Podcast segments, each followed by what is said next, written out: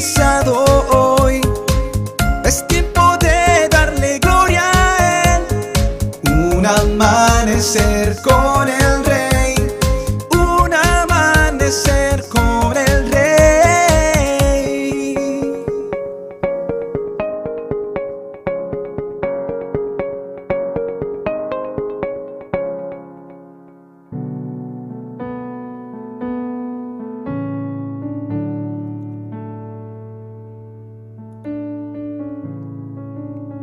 Las palabras no estamos haciendo bien, hoy es un día de buena nueva y nosotros callamos, no fueron pronunciadas por personas brillantes ante los ojos de todos, sino por cuatro personas despreciadas, personas apartadas de la sociedad debido a su enfermedad.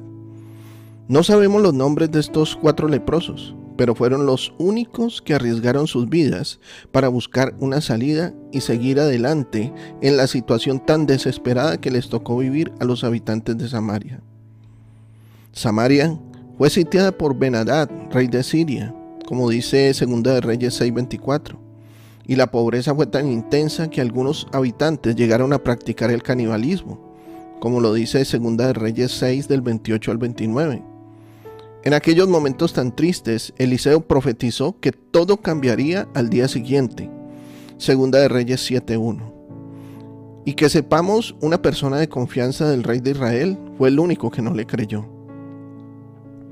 Pero el plan divino ya estaba activado. Cuatro leprosos que estaban a la entrada de Samaria se dijeron, ¿para qué nos estamos aquí hasta que muramos?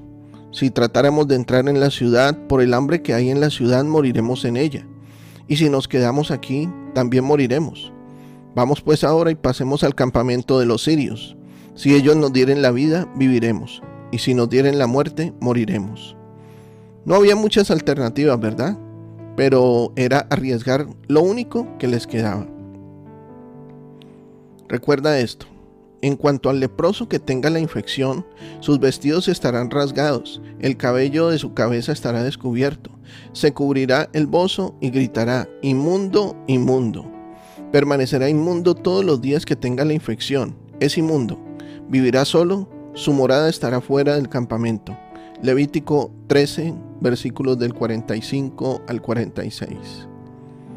Estaban solos, nadie les quería ni les ayudaría y no esperaban nada más que la muerte.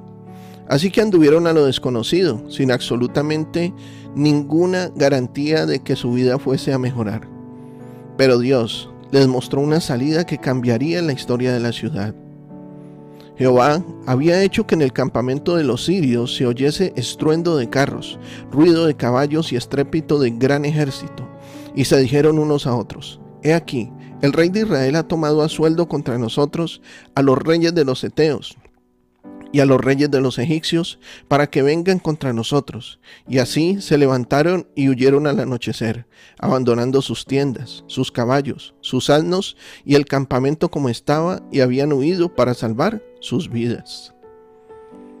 Cuando los leprosos llegaron a la entrada del campamento, encontraron en una tienda eh, y comieron y bebieron y tomaron de allí plata, oro y vestidos y fueron a, y lo escondieron.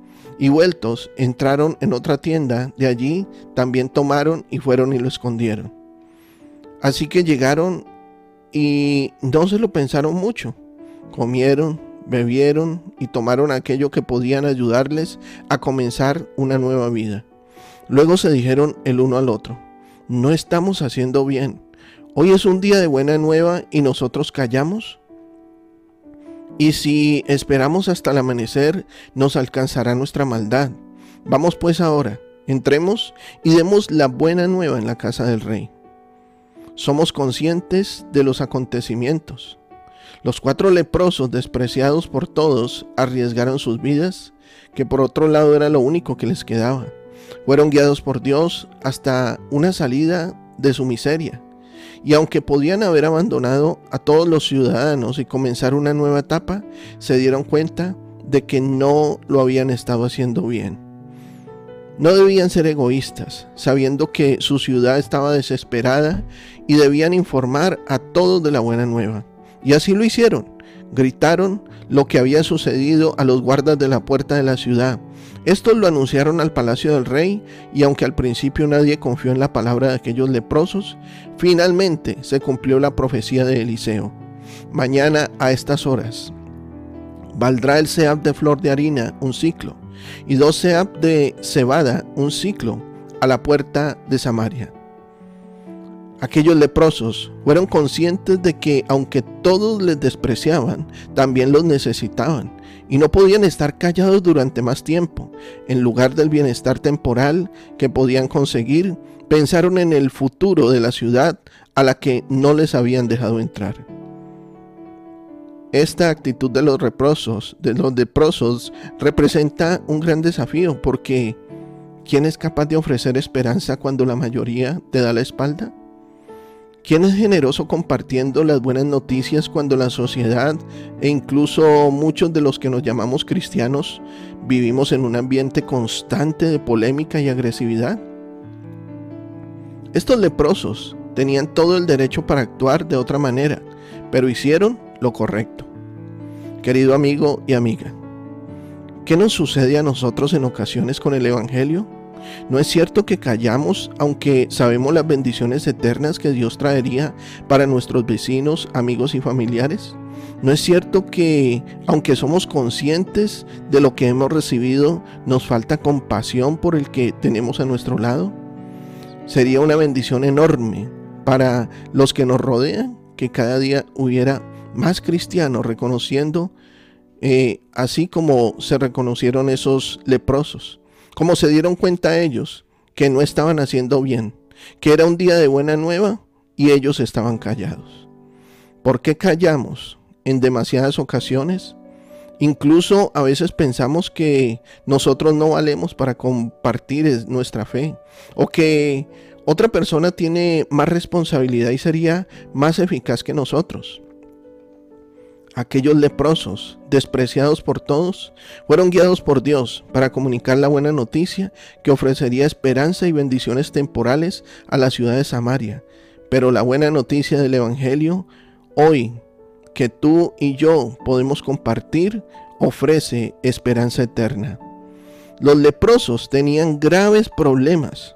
Jesús y los apóstoles tenían graves problemas. Y muchos de nosotros hoy tenemos graves problemas. Pero el problema del mundo no tendrá ninguna solución si tú y yo no compartimos la buena noticia de la salvación. Te ruego que lo pienses, ores al Señor para que Él te guíe y no calles. Bendiciones en este día. Te habló tu pastor y amigo Emmanuel Cortázar. Si deseas conocer más acerca de nuestros temas o asistir a nuestros servicios, escríbenos a nuestro correo en la del o síguenos en Facebook e Instagram como arroa iglesia en la casa del rey.